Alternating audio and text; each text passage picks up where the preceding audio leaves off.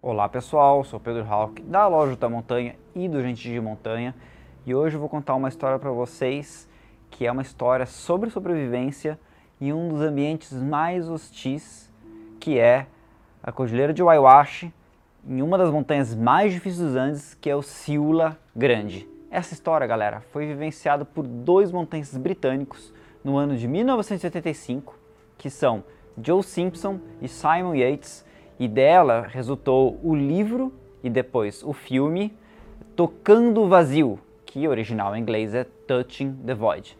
Então segura aí que essa história ela é alucinante.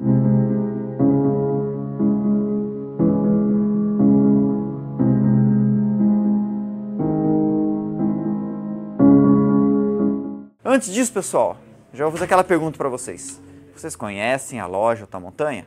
Se você não conhece, então entra no site www.lojaam.com.br e veja centenas de milhares de produtos bacanas para você que gosta de aventura, de trekking, montanhismo, escalada e viagens. E se você gosta de tudo isso, entra também lá no gentedemontanha.com, que lá é uma agência de montanhismo e trekking e você vai conhecer esses roteiros desde alta montanha, passando por cursos inclusive de escalada. Bom, vamos lá.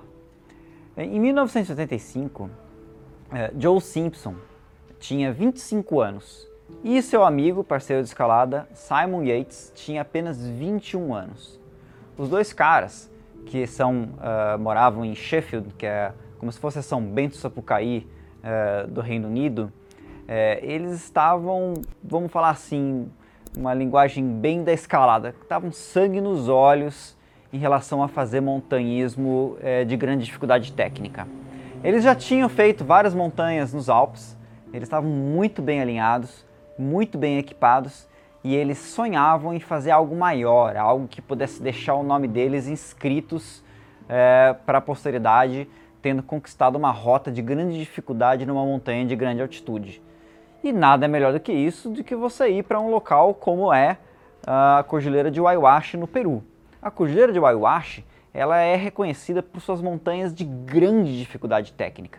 A montanha mais alta do Waiwashi é o Iruparra, que é simplesmente é, uma das montanhas 6 mil metros mais difíceis da Cordilheira dos Andes. E do lado dela você tem mais outras duas montanhas com mais de 6 mil metros, que é o Hiritinca e o Ciula Grande.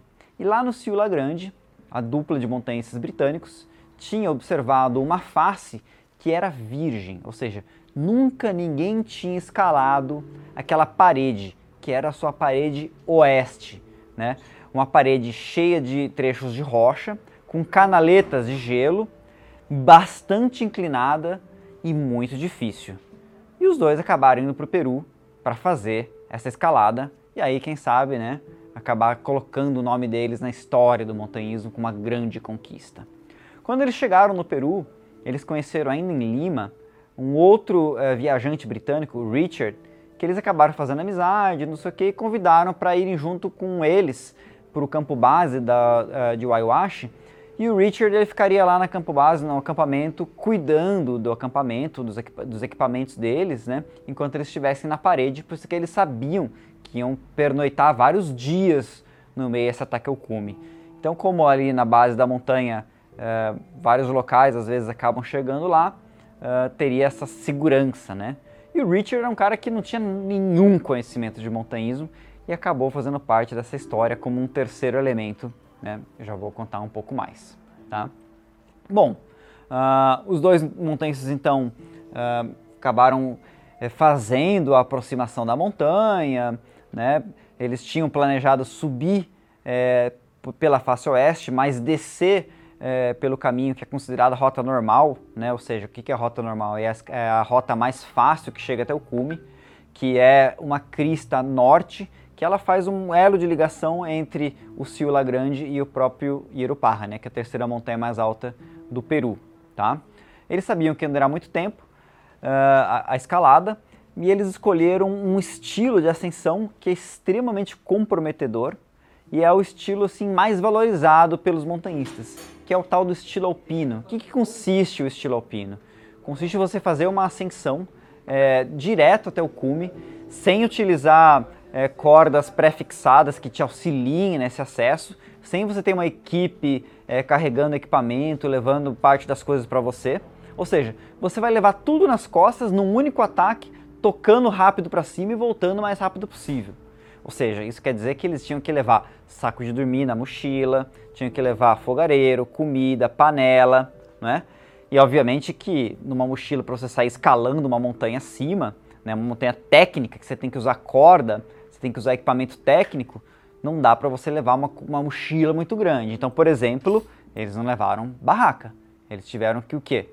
Fazer covas no gelo para pernoitar lá dentro. Mas evidentemente que para não se molharem né, com o derretimento do gelo durante a, a, a, esses acampamentos, pernoites, eles acabaram levando os isolantes térmicos tudo mais, que acabou servindo inclusive para que acabou resultando nessa escalada. No primeiro dia, a escalada fluiu muito bem. Né? Eles contam que é, eles escalaram com grande agilidade, com uma, uma, facilidade muito boa. Eles sentiram a parte prazerosa da escalada, que é quando você ganha altura, que quando você tem ali um trecho técnico, você vence ele com facilidade, quando as coisas realmente estão dando certo. Eles escalaram o dia inteiro e acabaram pernoitando numa cova de gelo. Foi um dia que não, não, não aconteceu nenhum problema. No segundo dia, é, eles acordaram cedo e tocaram né, uh, mais alto possível. Quando chegou a tarde, o tempo que estava muito bom começou a mudar, que é algo comum nas montanhas de grande altitude. Né?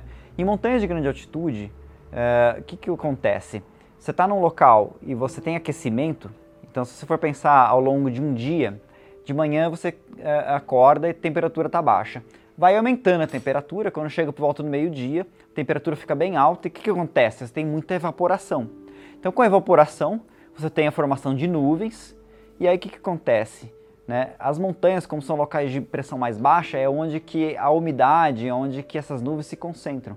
Então é comum nas montanhas você ter um tempo virado à, à, tarde. Às vezes tendo tempestade, se você tiver uma evaporação maior, ou simplesmente uma, uma neblina. E naquele segundo dia eles já pegaram um tempo ruim, uma, uma, uma tempestade com neve e muito vento. E aí então isso já foi o que? Foi um apuro, né? Eles não conseguiram chegar no cume nesse dia, eles chegaram até é, mais ou menos 6 mil metros. O tempo estava muito, muito, muito ruim. E aí também a escalada estava muito difícil. Porque lá no Peru, como você está muito próximo da Amazônia, né? Está muito próximo da bacia amazônica e tal, você tem muita umidade e você tem um fenômeno que você tem um tipo de neve em pó que se acumula nas montanhas e formam cornijas flautas e cogumelos de gelo. Mas essa neve que se acumula em grande altitude no Peru é uma neve muito pouco densa e ela é, cara, é, é como se fosse um, uma espuma, assim, basicamente. Ela não te dá nenhuma sustentação quando você escala, né? Quando você vai com piolet, com crampon, então você vai lá, enfia sua mão numa neve dessa, você enfia tá? o braço inteiro e só lá embaixo que você vai ter um gelo de boa qualidade que você pode fincar o seu crampon e seu piolet e, e, você ter uma sustentabilidade. Então eles encontraram esse tipo de neve em pó com muito vento, inclusive quando venta bastante, essa neve em pó vai entrando pela gola da jaqueta, pela manga, é realmente um caos. Eles acabaram é, bivacando, uh, uh, ou seja, cavando uma, uma, uma, uma cova no gelo e pernoitando uma segunda noite nessa condição. Só fazer um pausa aqui. Se você está numa montanha de altitude, é, toda forma de água que você tem lá em cima, ela nunca está é, na, forma líquida. Ela sempre vai estar na forma sólida, seja com neve, seja com gelo, porque a temperatura sempre é muito baixa. Então, numa montanha de altitude, a maneira de você obter líquido para beber é derreter o gelo. Por isso, torna-se muito importante o, o, os fogareiros, porque só com eles você consegue derreter o gelo e obter água para se hidratar. E levando em consideração que você está em grande altitude, a desidratação pode te levar a vários problemas é, fisiológicos, tanto edemas pulmonares, edema cerebral, né, todos aqueles mal, os, as doenças de altitude, né, e até mesmo o congelamento pela má circulação do sangue. Então eles tinham a necessidade de estar se hidratando bem, coisa que eles não estavam conseguindo fazer de maneira satisfatória. É, no terceiro dia, uh, o, o, dia amanheceu bonito, né? Porque sempre, como eu falei, de manhã amanhece tempo bom e depois o tempo vai se deteriorando. Eles terminaram o que faltava da escalada eh, da parede. Então eles venceram esse trecho que tinha as cornisas. O que, que é a cornisa? Cornisa é quando você tem uh, uma parede e o vento ele vai depositando essa neve em pó e em cima do, do topo da parede você forma uma, uma camada é, pendurada de gelo. Então, basicamente, você vem escalando por aqui pela parede e você tem que furar é, é esse gelo negativo para você conseguir chegar no cume. Então, ele é muito perigoso. Essa, essa, massa de gelo pode cair em você. Sem falar, como eu falei anteriormente, que é, esse tipo de gelo em pó, gelo não, esse tipo de neve em pó, ela não tem nenhuma sustentabilidade. Então, eles conseguiram passar pela cornisa, chegaram no topo da parede. E do topo da parede, conseguiram chegar no cume principal do Sila Grande, que é o cume norte. Então, assim, foi um grande alívio, um grande momento de comemoração, né? Imagina só dois jovens, 25, 21 anos, conseguindo realizar uma escalada inédita dessas. Então, eles realmente ficaram muito felizes, tinham conseguido alcançar o objetivo. Tinha, será? Bom, galera, uma coisa eu vou dizer para vocês. Você está assistindo esse vídeo, nunca se esqueça disso que eu vou dizer agora o cume da montanha não é o fim. O cume da montanha é só a metade do caminho. Você tem que voltar tudo até a base. E o problema deles é que essa rota que eles escolheram, essa rota que eles conquistaram pela face oeste, ela era muito difícil e eles não tinham como descer por ela. Eles tinham que descer por uma outra rota. E aí, galera, quando você vai é, é, escalar uma montanha de gelo, como é o Sila Grande, né? Eu falo para vocês, chegar no cume escalando, ela é mais fácil do que você descer. Porque quando você tem que descer rapelando, a escalada em gelo não é que nem nossas escaladas em rocha, até mesmo quando a gente vai para uma montanha aqui é, rochosa, que você pode é, ou encontrar uma proteção fixa, ou até mesmo laçar um bico de pedra. Você tem, laçando o bico de pedra, tem uma, você pode se ancorar em cima de um uh, terreno é, de uma forma de relevo que ela é sólida.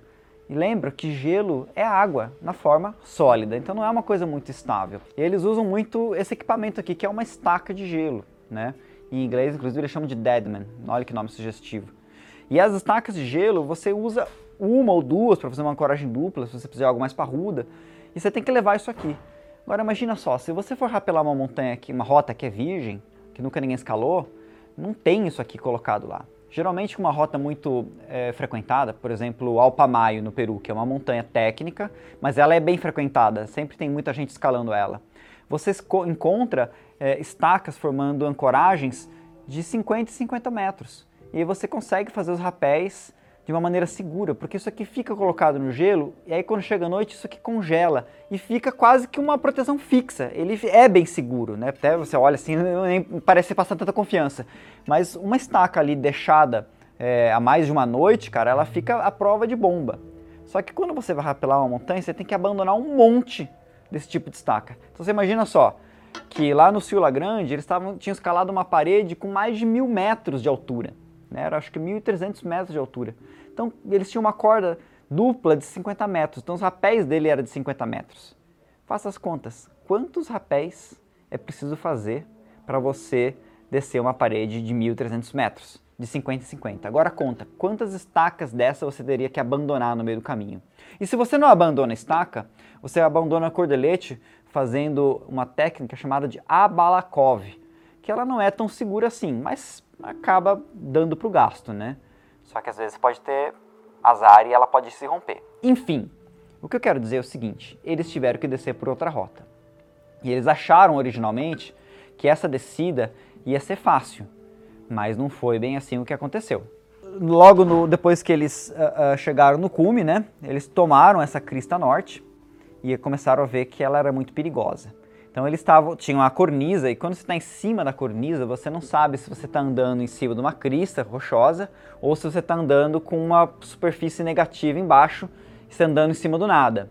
Inclusive, o próprio Simon chegou a cair uma vez, que quebrou a cornisa, né? E o Joe acabou segurando ele. Então, assim, foi bem perigoso. E para piorar, é, quando começou a chegar, eles chegaram no cume por volta das quatro da, das duas da tarde, né?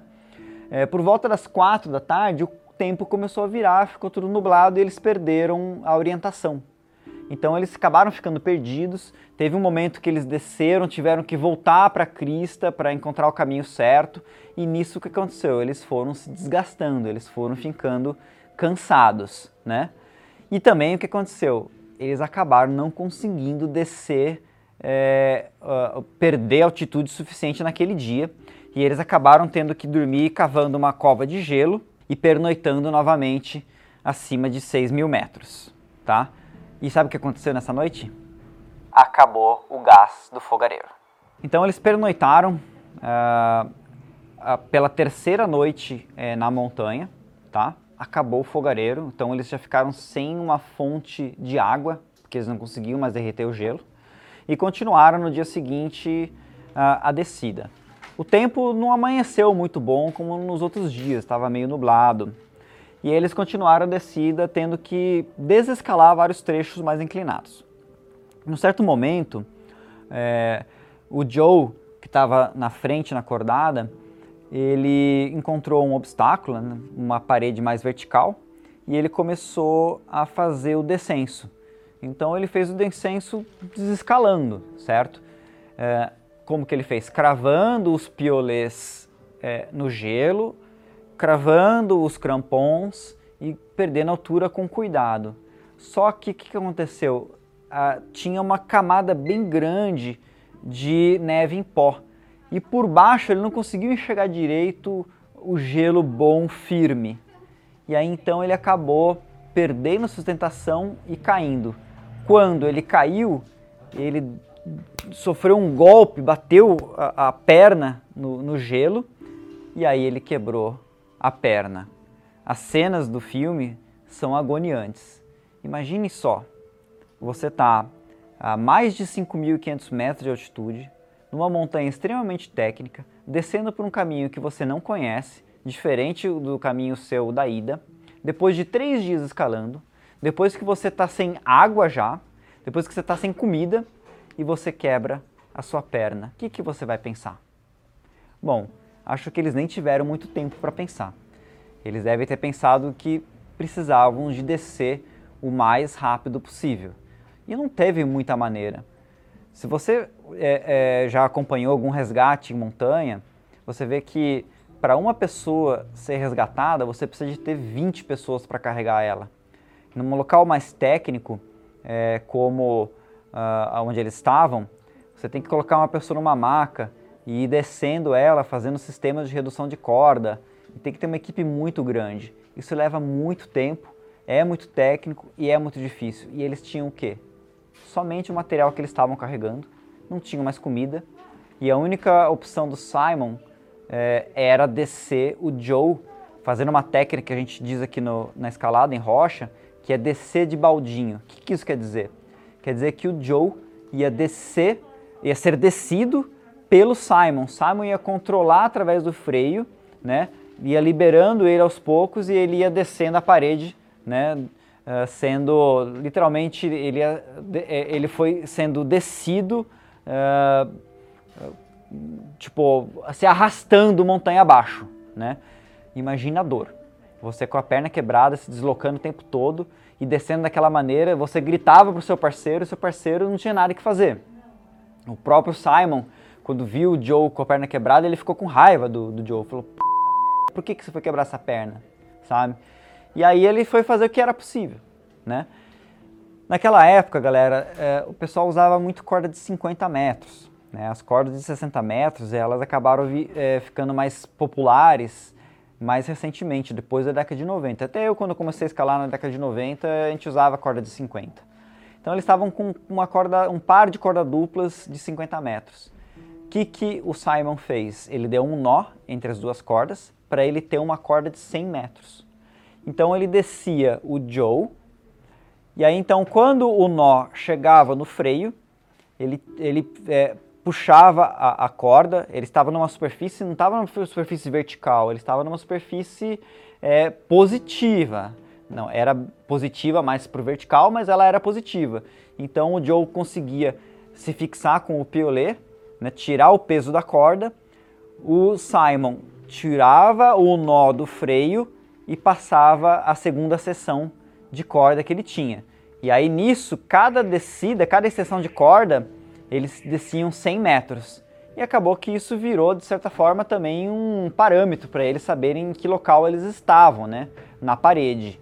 E isso acabou dando certo, mesmo que com muita dor, o Simon conseguiu descer bastante o Joe.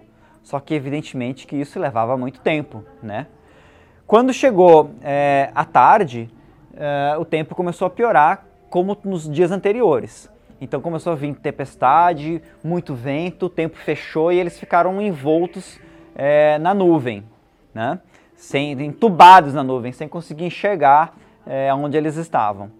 E nesse momento, uh, o, o, Simon estava descendo o Joe, ainda na primeira sessão de corda, e aí o Joe foi percebendo que a superfície que ele estava descendo foi ficando mais inclinada, mais inclinada, mais inclinada, e ele começou a gritar para o Simon: Simon, para, para, para! E o Simon não ouvia. Por quê? Porque tinha muito vento. Quem já teve em montanha de altitude sabe o barulho que faz o vento e o, e o Simon não ouviu. O que aconteceu? A superfície ficou vertical totalmente e, e ela basicamente o, o Simon, o, o, o, Joe caiu num, num, vão e ele ficou pendurado. E aí quando isso aconteceu, chegou no meio da corda, chegou uh, no nó de meio da corda e ele ficou no meio do vazio, pendurado, sem conseguir encostar na parede, né? e o, o, Simon lá em cima sem enxergar ele, sem terem contato visual e nem mesmo um conseguir falar com o outro por causa do barulho do vento. Então imagina a situação. O Joe, perna quebrada, pendurado, literalmente tocando vazio, como é o nome do filme e do livro. E o Simon lá em cima, sentindo a corda pesada, não conseguindo se desvencilhar da corda, né? Sem saber o que estava acontecendo. O que daria para ser feito? né? O, o Joe lá embaixo era que sabia o que estava acontecendo. Então ele tentou utilizar meios de fortuna para conseguir chegar até o topo. Já, já que a corda estava presa no nó e tinha muito peso na corda, o Simon não conseguia se desvencilhar da corda. Então, ó, galera, o Joe tirou do rack dele na cadeirinha um cordelete como esse aqui e ele tentou fazer um nó que é o nó prussique, que é um nó, ele é basicamente um, uma boca de lobo ou focinho de porco duplo. Esse nó você consegue arrastar para cima, mas quando você põe o peso nele, ele trava. Então ele é um nó que ele é blocante e você pode fazer uma ascensão pela corda. Isso é que chama de meio de fortuna. Só que, cara, ele estava num, num, numa condição horrorosa. Então, assim, ele já estava todo coberto de neve, de ficar se arrastando montanha abaixo, tá? E ele já estava com as mãos congelando. Então, quando ele tentou tirar o cordelete do rack e fazer o prussique, você tem que fazer dois. Um para você colocar a tua solteira e outro para você colocar o pé. E aí, então, ele fez o primeiro nó. Quando ele foi pegar o segundo para colocar o, o, a, a, o pé para fazer a ascensão, o cordelete caiu e caiu dentro de uma greta. Quando isso aconteceu, ele falou assim: acabou as minhas chances. E aí, galera, ele entrou num num problema assim que se ele ficasse naquela condição, primeira coisa que ia acontecer com ele, pendurado, exposto no vento, tempestade, noite, né, sensação térmica muito muitos graus abaixo de zero, ele ia congelar. Já estava com as mãos congeladas. Primeira coisa. Segunda coisa, você ficar pendurado por muito tempo numa corda, acontece um fenômeno que é a síndrome de suspensão inerte e tem gente que morre. Pode dar uma trombose na sua perna, por exemplo. E com a perna quebrada, galera, isso não é nada bom. E aí ele ficou, a Deus dará. Lá em cima, o Simon não sabia o que fazer. E ele ficou ali, ele gritou, né, os dois tentaram de qualquer maneira um falar com o outro, era impossível, não tinha como um ouvir o outro por causa do vento. E aí o Simon é, numa, num momento assim de, de, de fazer de tudo para preservar sua própria vida, porque ele também estava ali numa, numa condição sendo jogado para baixo, perdendo sua sustentabilidade, com um frio absurdo, ancorado, exposto no meio de uma, uma, numa vertente bastante inclinada, ele acabou se lembrando que estava carregando um canivete, e aí ele fez uma coisa que talvez muitos teriam feito ele cortou a corda. Quando ele cortou a corda, evidentemente, o Joe foi abaixo e ele caiu dentro de uma greta. Isso era à noite. Simon, depois que se desvencilhou da corda, procurou um abrigo para pernoitar e pernoitou nesse abrigo. E o Joe ele caiu mais ou menos uns 50 metros para dentro de uma greta, sendo amparado numa, num pequeno suporte, num pequeno é, é, platô é, com neve. Uh, e se ele tivesse caído alguns metrinhos para o lado, a greta era muito profunda, ele teria vazado vários e vários metros para baixo. Galera, as gretas, elas são muito comuns em qualquer geleira. O que acontece? O gelo, ele é duro. Quando você tem alguma inclinação, ele quebra. Ele quebra e forma essas fendas, né? As gretas são essas fendas. O que acontece é que quando vai caindo neve, ainda mais essa neve pouco densa, neve em pó, ela encobre, ela acaba tampando a boca dessas gretas, ela forma uma, uma um cogumelo, é, uma, uma, rolha, uma tampa, né? É, é, com um vão embaixo. Só que essa tampa, se você pisar em cima, você cai lá dentro. E ela vai lá funilando. E gelo é gelo, você sabe que não tem nenhum atrito. Se você cai num, numa superfície que vai se afunilando, você vai entrando, entrando, entrando, entrando. E galera, se você compra cerveja quente no posto de gasolina e depois você compra é, é, um saco de gelo, você sabe que se você jogar a lata de cerveja dentro do gelo, o que, que acontece depois de alguns minutos? Cara, tua cerveja vai ficar trincando de gelada. Imagina com o corpo humano. É bem desesperador. Porém, entretanto, todavia, dentro da greta não tem vento. E o vento é, a ausência do vento e ele com bons equipamentos é, de abrigo fez com que ele pudesse suportar o frio da madrugada. Logo que ele caiu e, é, e aterrissou é, no interior da greta, uh, depois que ele né, recobrou consciência e percebeu onde ele estava e tudo mais, ele imaginou que tivesse tido alguma avalanche ou que o próprio é, é, Simon não tivesse aguentado o peso e tivesse caído junto. E ele imaginou que o Simon estava na boca da Greta para o lado de fora e que talvez o Simon nessa queda pudesse ter morrido, acontecido alguma coisa. E aí ele imaginou que se ele puxasse a corda, o corpo do Simon ia formar um contrapeso e ele ia conseguir subir pela corda. E ele foi puxando, puxando, puxando, puxando, puxando a corda. Quando ele chega no final, ele encontra a corda estourada. Aí ele teve certeza que foi o Simon que cortou a corda, né? E aí então vem aquelas, aqueles momentos de remorso. Eu já tive momentos que eu fiz, né, que eu fiz em montanha, que você tá numa situação de merda, e aí você fica com raiva de você mesmo por ter tomado uma decisão estúpida. Então, depois dessa cena de lamentação, é que vem o momento de você tentar, né, opa, não morri ainda. Então deixa eu fazer de tudo para conseguir sair daí. Nessa, já tinha vindo toda madrugada, já tinha amanhecido, né? O Joe estava lá dentro, gritou de tudo quanto é jeito para tentar se comunicar com o Simon. Simon não ouviu, evidentemente, né? E ele acabou passando a noite dentro da greta.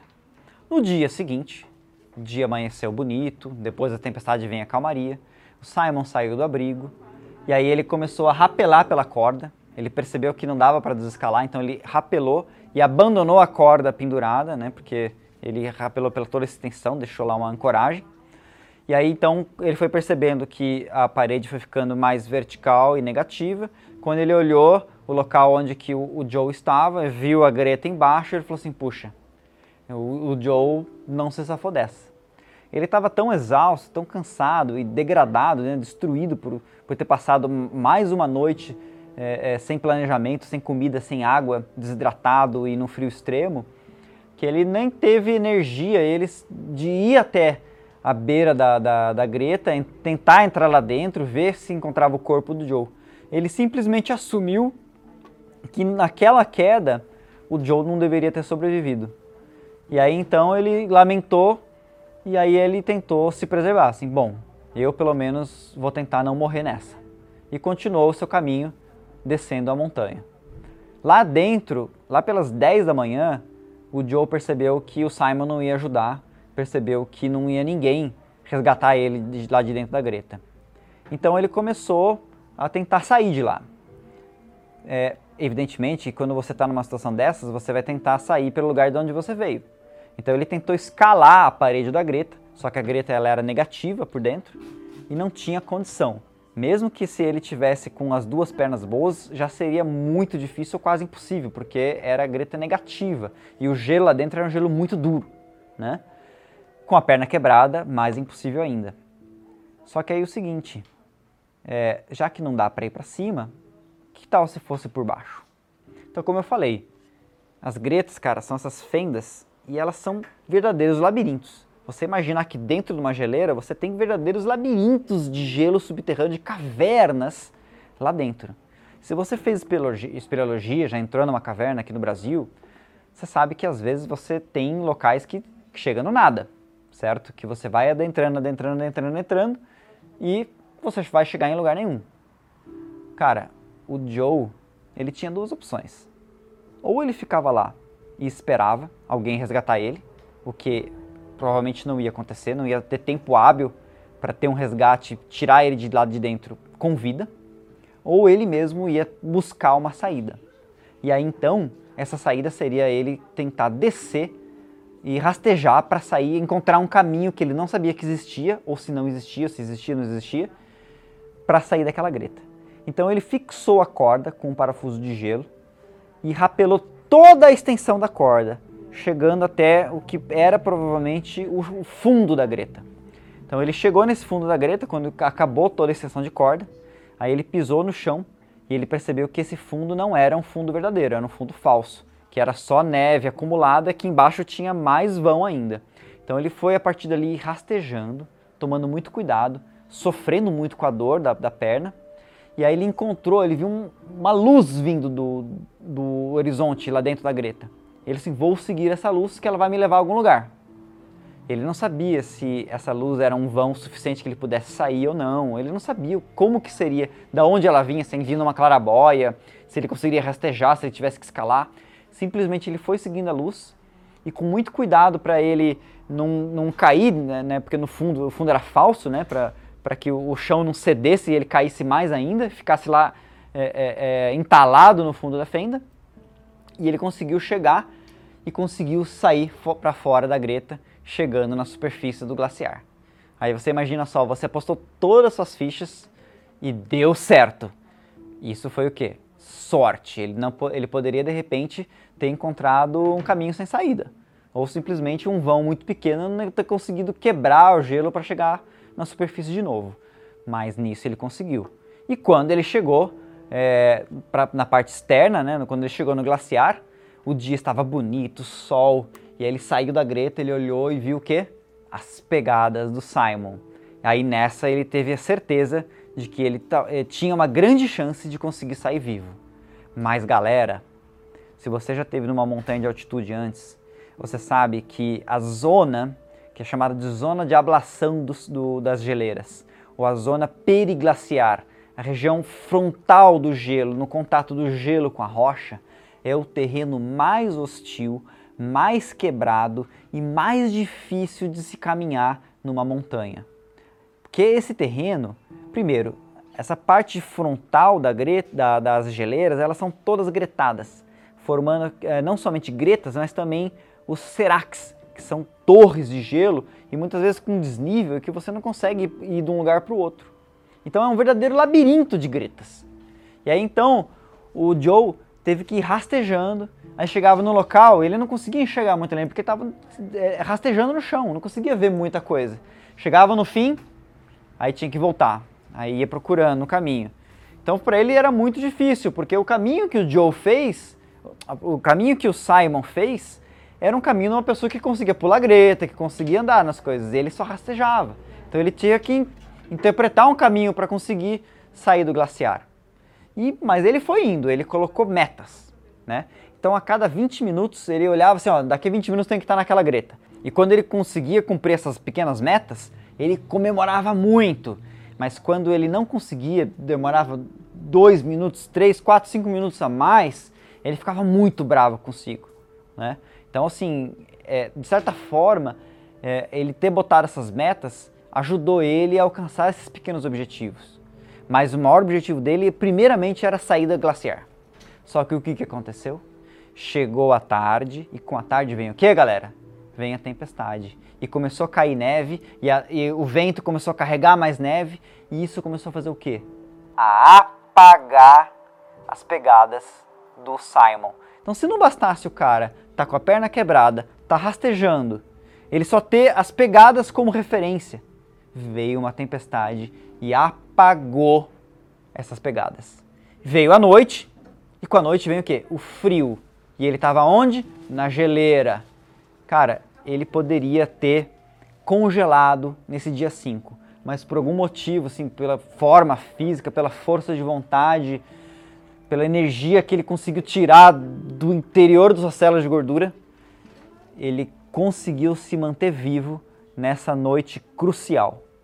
E lá no dia seguinte, é, ele acabou conseguindo sair da geleira e chegar no, no ambiente de Moraina. Ele é um material que ele é transportado pela geleira. Então a geleira ela vai descendo a vertente e destruindo todo o relevo.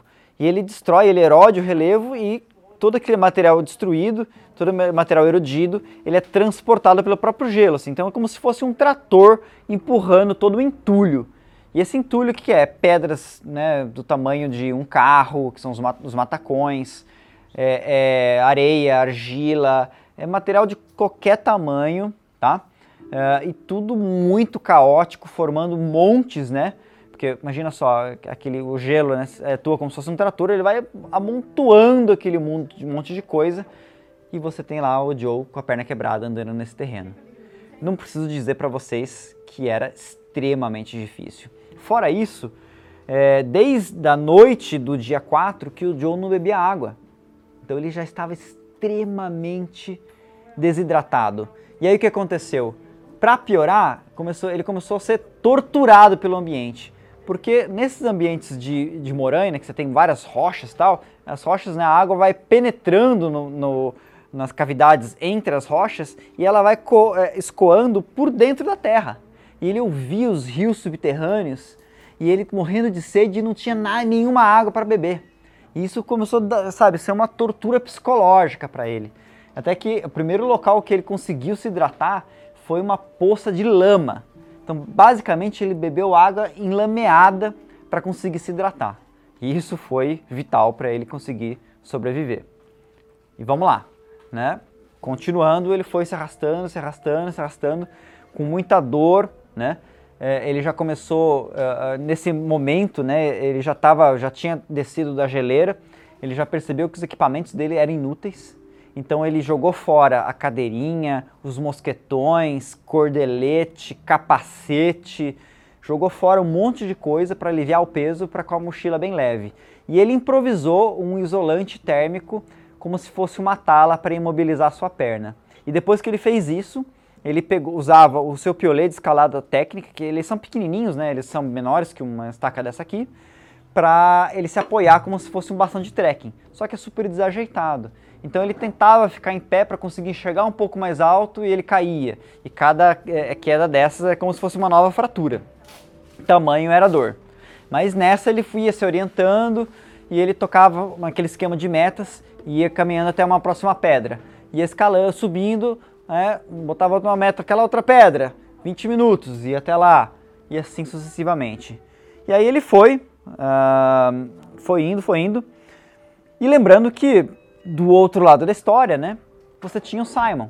Então o Simon, uh, ele acabou chegando na, no, no, acampamento é, é, naquele dia, né?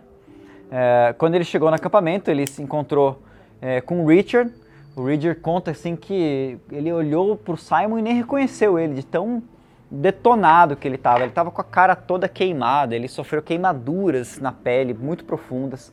Ele sofreu queimaduras de terceiro grau na ponta dos dedos né, que você já tem um pouco de necrose, uh, e ele estava totalmente detonado e, e, ele não sabia o que fazer, porque ele sentia muita culpa do que tinha acontecido e ele né, uh, acabou contando para o Richard que uh, o Joe tinha morrido e ele simplesmente decidiu né, ficar no acampamento, até mesmo porque imagina só, uma, uma escalada de quatro noites e cinco dias, o quão cansado ele não estava.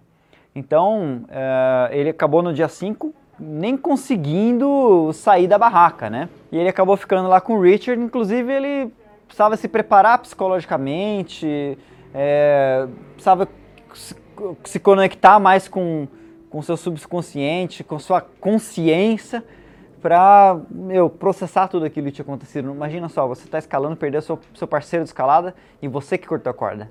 Né? O que, que você ia falar para os pais desse seu parceiro? O que você ia falar para os amigos? Então o, o, Simon ele ficou acovardado e não sabia o que fazer e isso acabou segurando ele no acampamento. E como ele tinha certeza que o, o Joe tinha morrido, ele mais tarde acabou fazendo um ritual que ele pegou todas as coisas do Joe fez uma fogueira e tacou fogo, né? Olha que erro que ele acabou cometendo, né? Aí chega no, no fim do dia 6, uh, ah, o Joe caminhou pela, pela morena o dia inteiro e para variar, né? O que que acontece? Chuva. Então começa a chover, imagina só, o cara já tá todo mijado, todo cagado. O cara tá bebendo, bebeu uh, água com lama, ele está imundo porque ele está rastejando no gelo e na lama, né? Uh, já está frio à noite e para piorar ainda vem chuva. Para piorar ainda vem neblina, ele não consegue enxergar nada. Então assim, realmente o, o Joe não teve vida fácil, mas ele foi indo, foi indo e no meio da noite, quando ele já estava meio alucinando, já estava meio desorientado, já estava meio no desalento, quase já se entregando para a morte, a consciência dele foi ficando, sabe, foi perdendo a consciência e a, a mente vai se entregando. Ele começou a ficar uh, incomodado, que ele começou a pensar numa música irritante e aquilo começou a ficar batendo na cabeça dele, que era uma música de uma banda da Inglaterra da década de 80, que inclusive é uma música horrível, uma banda chamada é, M, que tocava uma música que era mais ou menos assim: Brown girl in the ring, na na na na na. E isso ficou na cabeça dele, martelando, martelando. E aí é que ele desistiu não morrer, né? Porque morrer ouvindo isso seria horrível. E aí ele foi indo, foi indo, foi indo, na madrugada dentro. Aí de repente ele parou e aí ele começou a se incomodar com um cheiro de merda, né? Tava um cheiro de merda horrível. E ele falou: "Caralho, tô muito cagado, não sei o quê". Além disso, né? Não tinha como eu tirar a roupa para ir pro banheiro, né? Tava todo cagado e aí ele se deu conta que aquele cheiro de merda não era dele. Que ele estava, na verdade, no banheiro do acampamento deles. Quando ele percebeu o cheiro de merda, que ele começou, ele começou a gritar: Simon! Simon! E aí então, dentro da barraca, o Simon ouviu e o Richard também. E eles foram lá e quando viram, tava lá o Joe vivo no meio da merda. Ou seja, galera, olha só, da merda vem, né? um aviso que você pode estar vivo, né? Isso já aconteceu algo semelhante comigo, mas deixa para uma próxima história. Bom, gente, é, imagine só para o Joe finalmente sendo resgatado, chegando no acampamento, podendo ir para dentro de uma barraca, é, podendo se livrar da umidade, da chuva, tirar aquela roupa toda imunda, cheia de merda Aí ele chega pro Simon, Simon, pega pra mim uma calça, eu preciso de uma calça. E o Simon falou, oh, cara, achei que você tinha morrido, eu queimei tua roupa. Eles ficaram um bom tempo sem conversar. Bom, gente, uh, no fim dessa história tudo terminou bem. O Joe sobreviveu, não é? Ninguém morreu, deu tudo certo. Mas assim, uh, acabou que os dois nunca mais escalaram juntos. Mas depois, inclusive, que o Joe se recuperou das várias cirurgias que ele fez, ele voltou a escalar, ele escreveu oito livros, se tornou um grande escritor de livros de aventura. Não só o livro dele, que acabou se tornando um clássico do montanhismo, que é o Touch in the Void, Tocando Vazio, mas também depois um outro livro que é o The Beacon Silence, que conta a história da escalada da face norte do Eiger, se tornou um outro grande best-seller, né? E ele continuou escalando, né, levando uma vida de montanhista, hoje ele dá palestra. Bom, currículo para isso ele tem, né? Já o Simon continuou escalando, fazendo montanhismo técnico. Ele escalou outras montanhas no mundo, por exemplo, o belíssimo Laila Peak no Paquistão. É, e ele acabou se tornando um montanhista muito célebre, né? Mas muito criticado, né?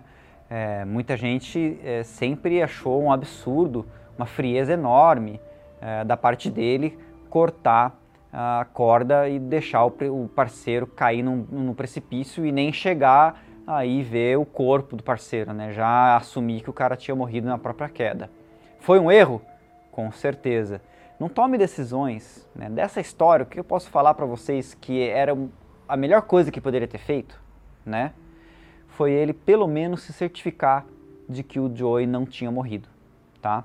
Ainda que fosse difícil, né? Vamos supor que o Joey tivesse caído e tivesse quebrado mais ainda que ele já estava quebrado, né? É, com certeza o Simon não ia conseguir tirar ele de lá. Com certeza o Simon não ia conseguir providenciar um resgate. E aí, no tempo que ia demorar para chegar um grupo de resgatistas para tirar o Joe da, da montanha, é, ele poderia morrer. Isso numa situação normal. Mas veja só, o Joe ele tinha aterrissado num lugar seguro, um local que ele não se machucou mais durante a queda e deu tudo certo. Ele acabou se virando sozinho, né? Foi uma sobrevivência, né, por conta do Joe, não por causa do Simon. O maior erro do Simon não foi cortar a corda. O maior erro do Simon foi não ter certeza de que o Joe tinha morrido e não ter verificado se ele precisava ou não de ajuda, se tinha como ajudar ele de alguma forma. Certo? Esse foi o maior erro, tá? Sobre a corda, né? É, muitas pessoas falam, olha, não teria outra opção, porque de fato, né? O cara estava ali sendo empurrado para baixo na montanha ele estava congelando, estava muito frio e não sei o que, e não sei o que lá, isso é verdade. Eu não vou julgar ele por ter cortado a corda, porque eu sei que numa situação daquelas seria muito, mas muito difícil você fazer o correto, que era o quê? Era ele ter se desvencilhado da corda, ter montado uma ancoragem e através dessa ancoragem ele ter descido até a extremidade, observado o Joe pendurado e ter feito um sistema de redução de cordas que fosse trazer o Joe para cima de novo. Mas óbvio que fazer isso naquela condição é muito difícil. E eu também não sei te dizer e nem julgar, porque você não consegue fazer isso que eu acabei de dizer para vocês é, num local que você não tem boa, bom gelo para fazer boas ancoragens. Se ele estivesse num ambiente com aquela neve em pó, provavelmente ele não teria conseguido nem se desvencilhar da corda. Então vai ver que foi isso que aconteceu, não posso afirmar nada. Mas apenas aquela última conclusão que eu posso dar a vocês. E fique ligado que eu sempre vou estar aqui contando histórias muito bacanas e inspiradoras e que a gente aprende com elas sobre nossa atuação na montanha. Um abraço e até a próxima!